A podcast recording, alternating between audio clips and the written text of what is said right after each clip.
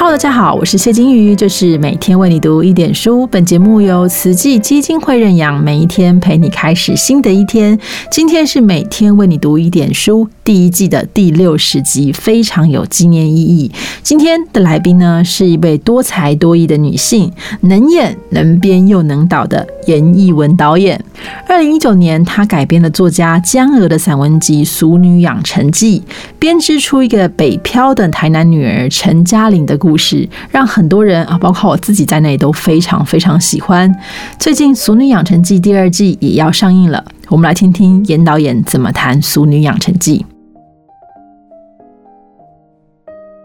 Hello，大家好，我是《淑女养成记》第一季跟第二季的编导严艺文。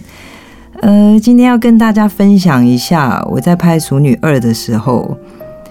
我觉得最近因为疫情的关系啊，我觉得好像是老天爷给我一个机会教育。因为老实说，八月《熟女二》要上档了。事实上，我们从去年，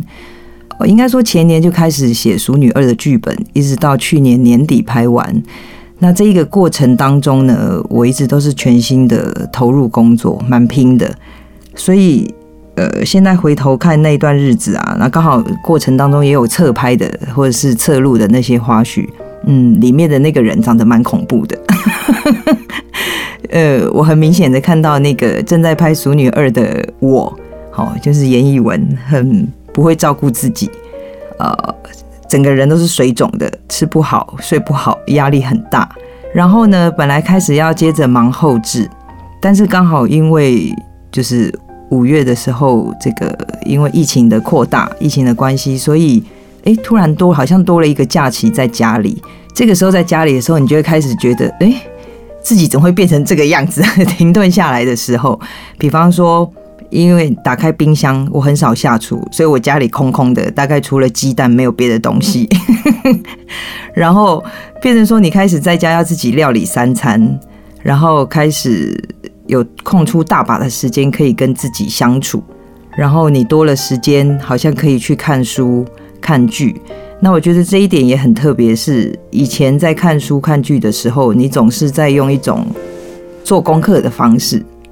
但是现在的看书跟看剧，我觉得我回到了一个很纯然当观众的一种快乐。所以在这一段过程当中，我觉得老天爷给我这样的一个机会，嗯，去检查自己的生活。然后我才发觉说，哎，我已经四十五岁嘞，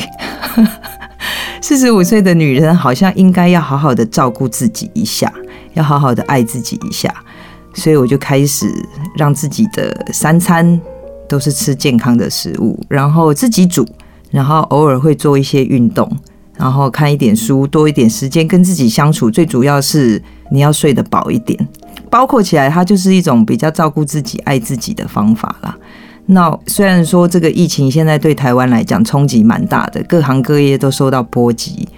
但是我觉得反过来用一个比较正面的思考是，也许这是老天爷给我们一个机会，让我们可以停下来喘息一下，想一下说生命当中什么东西是你最关切的，什么人对你来讲是最在乎的，然后什么事情是你还想去做的，或者是那些事情。你即使再努力，它都还是很遥远。你可以停下来喘一口气，休息一下。我想这个是从去年一直到今年，我人生当中算是一个比较大的启示。就是说，当一个聪明的女人，我觉得你在的你的生活当中，跟在你的工作当中，必须要去找到一种平衡。那那个平衡会让我们往后走更长的路。那我就想起说，那时候我在拍《熟女养成记》，后来第一集、第一季应该说第一季结束的时候呢，呃，我跟江娥又再遇到了，那我就请江娥在我的那时候买的原著的小呃原著的散文上面帮我签名，然后我记得他就签了一句说：“亲爱的严艺文，有钱有爱有健康。”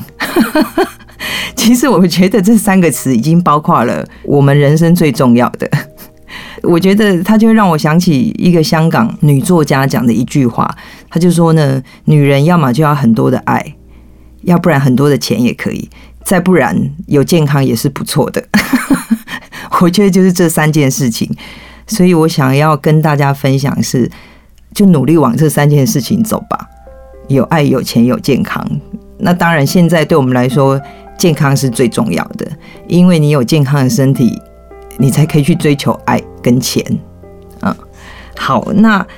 嗯，我想要念一小段江儿在书里面的文字，让大家听一听。好，请原谅我的声音不够甜美，不够温柔。OK，好，我们这一批跟十大建设差不多时间出生。和台湾经济一起从尘土里面乒乒乓乓长出来的女孩，应该要养成的样子都差不多：要聪明伶俐，却听从爸妈和老师说的话；照顾好自己的功课，并且要主动帮忙家务；待人温文可亲，自己却坚毅果敢；从事一份稳当的工作，并且经营一份齐备的婚姻；最好玲珑剔透，却又得福。最好玲珑剔透，却又福德。哎呀，最好玲珑剔透，却又福厚德 润，懂得追赶新时代的先进，也能体贴旧观念的彷徨。大部分的人像期待每一棵随手种下的洛梨树都能够丰收结果似的，期待这些女孩都将理所当然成为优秀又好命的女人，和大家一样。结果当然是每一个女孩最终都长成不够圆满的女人，没有一个一模一样。一样的只有我们经常觉得自己作为女人，总有哪里不够成才，对父母、对家庭、对子宫卵巢、对自己，人前人后，自愿或受迫，总有我们抱歉的对象。这个事实说出来有一点荒谬，活在其中不是那么容易察觉。但是，一旦认真想起来，却再也无法回头。前年我开始长出白发，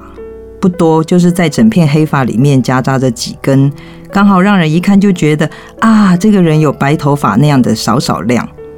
一开始我还认认真真的去拔，不喜欢那些白色的发丝，忽然从整片黑色里面冒出头来，隐约招摇着没名没分的突兀。拔了几次之后，发现没什么用。弯着腰对着镜子翻找了大半天，站直以后，梳子一拨又拨出来三四根，头发要白不是我可以拦阻的姿态，要白就白吧。放弃努力以后，反而觉得他们长得慢了些。那张优秀又好命的女人蓝图，我勉力跟着长了大半辈子的，我看也就这样算了。长成的部分没让我容易多少，长不成的那些，显然这辈子都不干我的事。两年前，我还常常盼着有人可以在生活里告诉我没关系。不料盼着盼着，倒是发现有什么好讲的，本来就没关系。六十几年次出生的女孩，长成一个现在随处可见的六年级女性，无论是听着别人的话，还是自己摸着路走来，都是货真价实的，花了半辈子才活成如今这样一个跟大家一样，既成才又不成才的女人。年过四十，开始赞许自己要活得普通，活得理直气壮。这一点，我倒要归到成才的那一边去了。呃，我先跟各位听众说一下，很多人都觉得《熟女一》已经有一个圆满的结局，为什么要做《熟女二》？事实上，《熟女二》呢，是因为《熟女一》出来受欢迎之后，我被贴上了太多标签，比方说鼓励人家不婚不生，鼓励人家单身。然后我就觉得说，为什么这个世界上这么喜欢替人家贴标签？所以我就决定做熟女儿，也给自己一个挑战。那我现在会觉得这个作品，它依旧是我一个很珍贵的孩子。